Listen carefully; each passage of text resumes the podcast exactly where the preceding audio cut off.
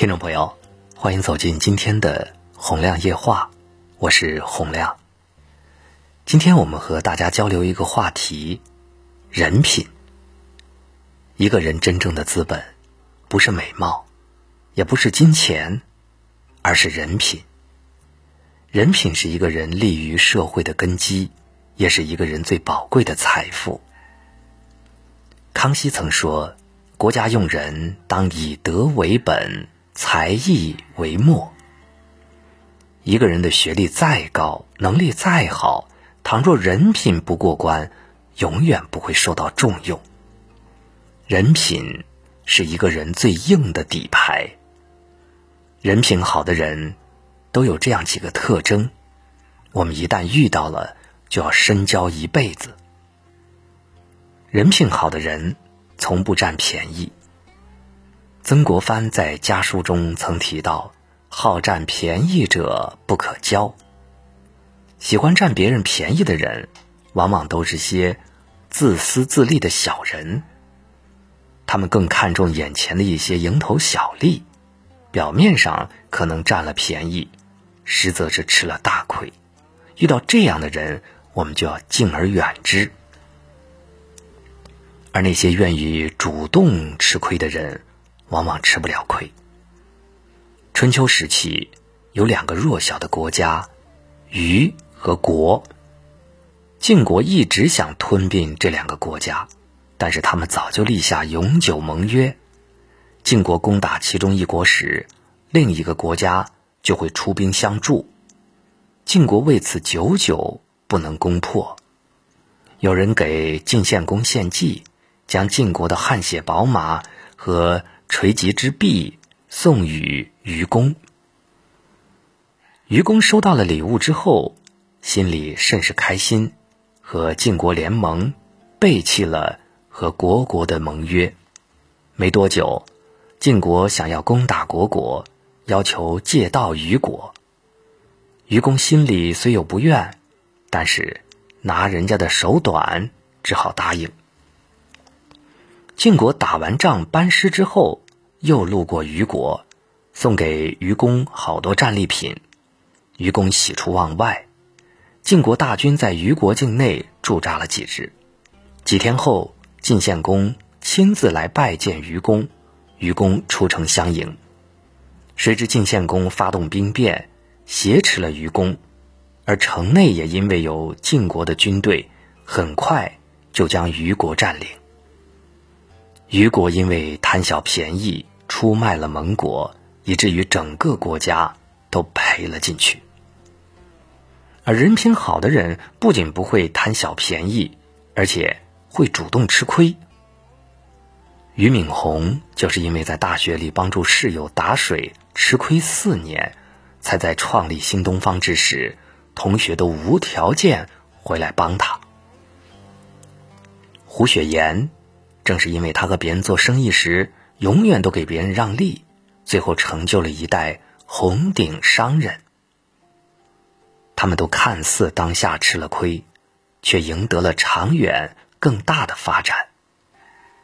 有人把占便宜看作是精明，然而，人心如明镜，一直占便宜，身边的人必定会离你越来越远。人品好的人。都不会占便宜，因为他们懂得吃亏是福。人品好的人，都懂得知恩图报。古人云：“滴水之恩，当以涌泉相报。”心怀感恩是为人之本，知恩图报才能够立足于天下，无愧于心。宋朝之时，有个人叫鲁中。早年呢，鲁中家贫，生活潦倒，无人可以依靠。自父母去世之后，一直以乞讨为生。但是鲁中有个喜好，特别爱看书，经常因为看书专心，别人把他的钱偷走，他都不知道。有一天，鲁中病重，在街上乞讨时晕了过去。此时正好有一对母女路过，见鲁中病倒，将鲁中带回家，请大夫为其医治。鲁中病好之后，在这对母女家中住了几天。这对母女得知鲁中志在为官后，便将家中不多的银两赐予鲁中，作为他入京赶考的盘缠。鲁中十分感激，对母女说：“将来我若是高中，必将好好报答。”说罢，便辞行进京去了。后来，鲁中进京，投在当时宰相门下，受到重用。没多久，便做到了尚书的位置。鲁中奉命回家乡办事，专门去当年那对母女家中。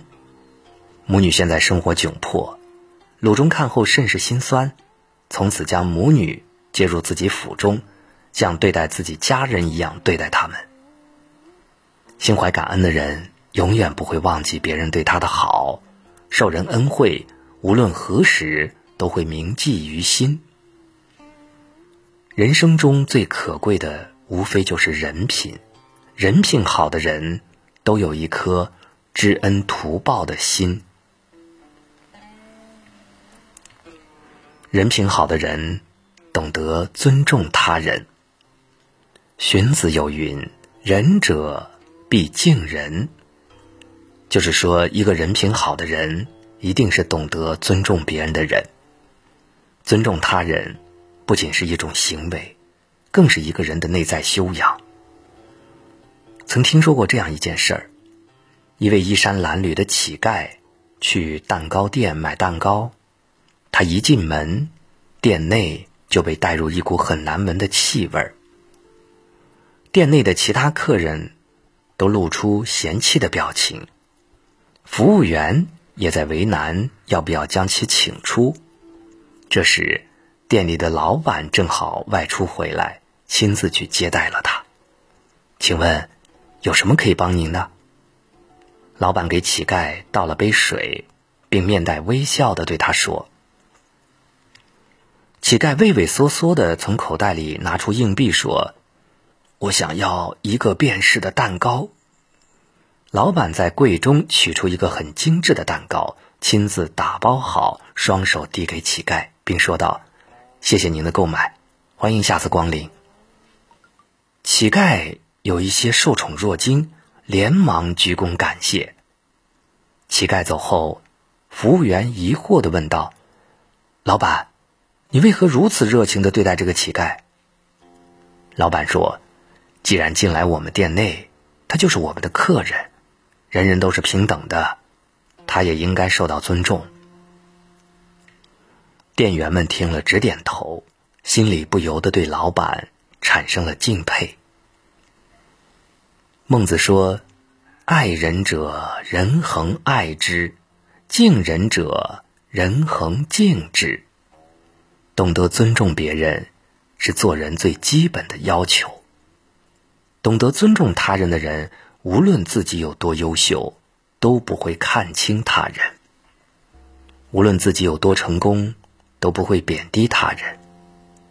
人品好的人，都懂得公平待人，不会因为身份和地位区别去对待每一个人。